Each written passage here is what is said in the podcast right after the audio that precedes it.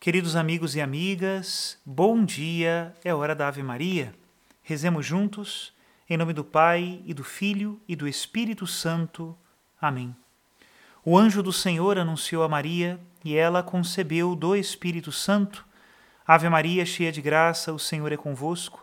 Bendita sois vós entre as mulheres, e bendito é o fruto do vosso ventre, Jesus. Santa Maria, Mãe de Deus, rogai por nós, pecadores agora e na hora de nossa morte. Amém. Eis aqui a escrava do Senhor. Faça-se em mim segundo a vossa palavra. Ave Maria, cheia de graça, o Senhor é convosco. Bendita sois vós entre as mulheres, e bendito é o fruto do vosso ventre, Jesus. Santa Maria, Mãe de Deus, rogai por nós, pecadores, agora e na hora de nossa morte. Amém. E o Verbo de Deus se fez carne e habitou entre nós Ave Maria, cheia de graça, o Senhor é convosco. Bendita sois vós entre as mulheres, bendito é o fruto do vosso ventre, Jesus. Santa Maria, Mãe de Deus, rogai por nós, pecadores, agora e na hora de nossa morte. Amém. Rogai por nós, ó Santa Mãe de Deus, para que sejamos dignos das promessas de Cristo. Oremos. Infundi, Senhor, em nossas almas a vossa graça, nós o suplicamos para que nós que conhecemos pelo anúncio do anjo a encarnação de Jesus Cristo, vosso Filho e nosso Senhor, cheguemos por sua paixão e morte de cruz à glória da ressurreição da carne. Pelo mesmo Cristo nosso Senhor. Amém.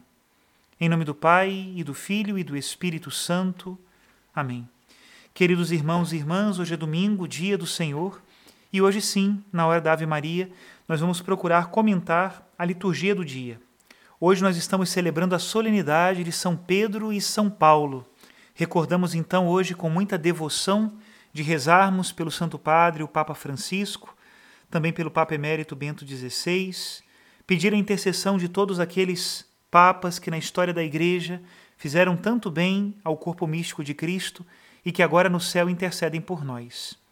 Aproveitemos também hoje para rezar por todos os missionários da Igreja, que, a exemplo de São Paulo, pregaram o Evangelho, mesmo quando as situações não eram absolutamente nada favoráveis. Foram fiéis à doutrina da Igreja, mesmo diante das contradições do mundo, e anunciaram assim com fidelidade e coragem o Evangelho da salvação. Rezemos a oração de hoje. Ó Deus, que hoje nos concedeis a alegria de festejar São Pedro e São Paulo. Concedei à vossa Igreja seguir em tudo os ensinamentos destes apóstolos que nos deram as primícias da fé.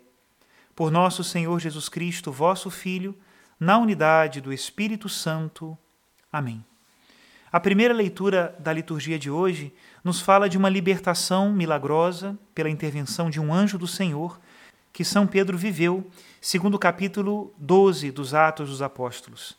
Esta libertação de Pedro da prisão e o modo como a comunidade rezava por ele demonstra a unidade da igreja como uns rezam pelos outros, e não somente da igreja da terra, mas também da igreja do céu, que enviou um anjo para que a libertação de Pedro fosse para toda a igreja um sinal e também um estímulo para continuar pregando o evangelho. O salmo responsorial de hoje canta: De todos os temores me livrou o Senhor Deus. De fato, para pregar o evangelho, para servir a Deus, precisamos nos preparar para a provação mas não ter medo da provação, porque em cada momento de provação, Deus sempre se mostra fiel. A segunda leitura está retirada da segunda carta de São Paulo a Timóteo. E nela o apóstolo das gentes, São Paulo, declara ao seu discípulo Timóteo o quanto ele está satisfeito com a obra que Deus permitiu que ele fizesse. Nós não sabemos de verdade quando será o momento da nossa partida para o outro mundo, Porém, seria bom que todos nós tivéssemos esse senso de responsabilidade cumprida que São Paulo demonstra nesta segunda leitura. Diz aquelas palavras famosas: Combati o bom combate, completei a corrida, guardei a fé, agora está reservada para mim a coroa da justiça, que o Senhor justo juiz me dará naquele dia, e não somente a mim, mas também a todos os que esperam com amor a sua manifestação gloriosa. Alguém que se esforça nesse mundo para viver o amor só pode esperar encontrar-se com o amor, também na outra vida. E o evangelho que hoje a liturgia nos separa está em Mateus, capítulo 16, a partir do versículo 13. Diz assim: Naquele tempo, Jesus foi à região de Cesareia de Filipe e ali perguntou aos seus discípulos: Quem dizem os homens ser o filho do homem? Eles responderam: Alguns dizem que é João Batista, outros que é Elias, outros ainda que é Jeremias ou algum dos profetas. Então Jesus lhes perguntou: E vós, quem dizeis que eu sou? Simão Pedro respondeu: Tu és o Messias, o Filho do Deus vivo.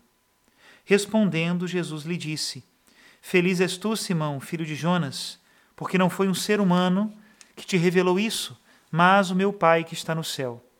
Por isso eu te digo que tu és Pedro, e sobre esta pedra construirei a minha igreja, e o poder do inferno nunca poderá vencê-la.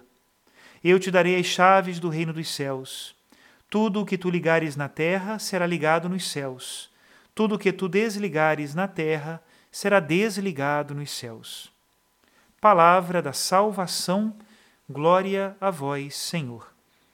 Hoje nós estamos celebrando São Pedro e São Paulo, e uma das coisas que chama a atenção logo no início da meditação é como estes dois apóstolos eram diferentes. São Pedro, vindo lá da região da Galileia, uma região que está um pouco afastada do Templo de Jerusalém, mas é uma região de muito trabalho e de muita piedade. São Pedro tem a sua piedade caracterizada mais pela prática da lei e dos costumes religiosos que levavam os galileus a subirem todos os anos ao Templo de Jerusalém, do que a um estudo aprofundado da lei do Senhor. A Galileia não era conhecida especialmente por uma erudição na Sagrada Escritura. Era inclusive chamada de Galileia dos gentios, ou seja, daqueles povos que não são o povo dos judeus. Porém, os judeus que viviam na Galileia eram muito piedosos, atravessavam a Samaria e iam em peregrinação a Jerusalém. A fé de Pedro é uma fé do povo simples, ao mesmo tempo de um povo muito fiel a Deus e muito temente a Deus. São Paulo também gozava da mesma fidelidade a Deus. Porém, por viver em Tarso, uma região fora da Terra Santa e caracterizada pelo helenismo, ou seja, pela cultura grega, São Paulo era muito mais próximo de uma erudição da Sagrada Escritura. De fato, a estudou profundamente e teve como mestre, segundo a Sagrada Escritura, um dos grandes rabinos daquela época, Gamaliel. E pelas próprias cartas de Paulo, nós notamos vários giros de interpretação da Escritura que só são possíveis a alguém que se dedica a estudá-la e a estudar os grandes comentadores da época. Pois bem, chama a atenção a diferença entre Pedro e Paulo. Porém, eles não são somente diferenças. Pedro e Paulo têm uma coincidência. Ambos encontraram o Senhor e fizeram do serviço a Deus o seu projeto de vida. Podemos dizer que a vida desses dois apóstolos consistiu em procurar a glória de Deus. E nisto, as suas diferenças desaparecem numa formidável coincidência. Coincidem no amor a Cristo, no serviço a Cristo, coincidem no amor aos irmãos, no serviço aos irmãos. Isso nos leva a uma meditação. Quando nós procuramos a glória de Deus, por mais que nós sejamos muito diferentes e tenhamos dons muito diferentes, vamos acabar nos unindo e nos encontrando. Coisa muito diferente acontece quando nós procuramos a nossa própria glória. Pois é, quando o homem procura a sua própria glória e se esquece da glória de Deus, por mais que duas pessoas ou mais sejam muito parecidas, tenham criações parecidas, instrução parecidas, eles nunca conseguirão a unidade, porque é impossível conseguir a unidade quando alguém só visa a sua própria glória. Acabará se dividindo. O ego é grande demais, nunca cede espaço, não está disposto a compartilhar o mesmo projeto de vida. Procurar a glória de Deus é o caminho da unidade, e o que levou a estes dois, como diz hoje o prefácio da missa que nós estamos celebrando, a terem por toda a terra a mesma veneração. Nós poderíamos perguntar, pensando muito humanamente, quem é maior, Pedro ou Paulo? Seria uma pergunta interessante, né? Mas o Evangelho já nos respondeu essa pergunta em outra passagem. Os discípulos também discutiam entre si quem era o maior entre eles, e Jesus Cristo nos dá uma resposta cabal. Ele diz que o maior é aquele que mais serve aos demais. Por isso, o Papa hoje tem o nome de servo dos servos de Deus. A pergunta é: quem serviu mais, Pedro ou Paulo? Também essa pergunta é sem sentido e tentar procurar a sua resposta seria difícil demais. Pedro sofreu muito por amor a Cristo e serviu muito aos seus irmãos, sem dúvida nenhuma, e de Paulo não podemos dizer coisa menor. Inclusive, nos Atos dos Apóstolos é Jesus mesmo que diz a Ananias que Paulo trabalharia mais do que todos os outros. E São Paulo reconhece também isso nas suas cartas. Um trabalho que não era imposto a ele por temor, mas sim por amor. Ai de mim se não pregar o Evangelho, dizia o grande São Paulo apóstolo. Aprendamos hoje então com estes grandes seguidores de Cristo que não é uma questão de sermos diferentes ou de sermos maiores ou menores do que outro, mas é uma questão de amarmos muito a Cristo e assim encontraremos a todos, estaremos próximos de todos, estaremos unidos com todos aqueles que também amam o Senhor. Que nosso Senhor, pela intercessão destes dois grandes apóstolos, Pedro e Paulo, derrame sobre vocês a sua bênção, em nome do Pai e do Filho e do Espírito Santo. Amém.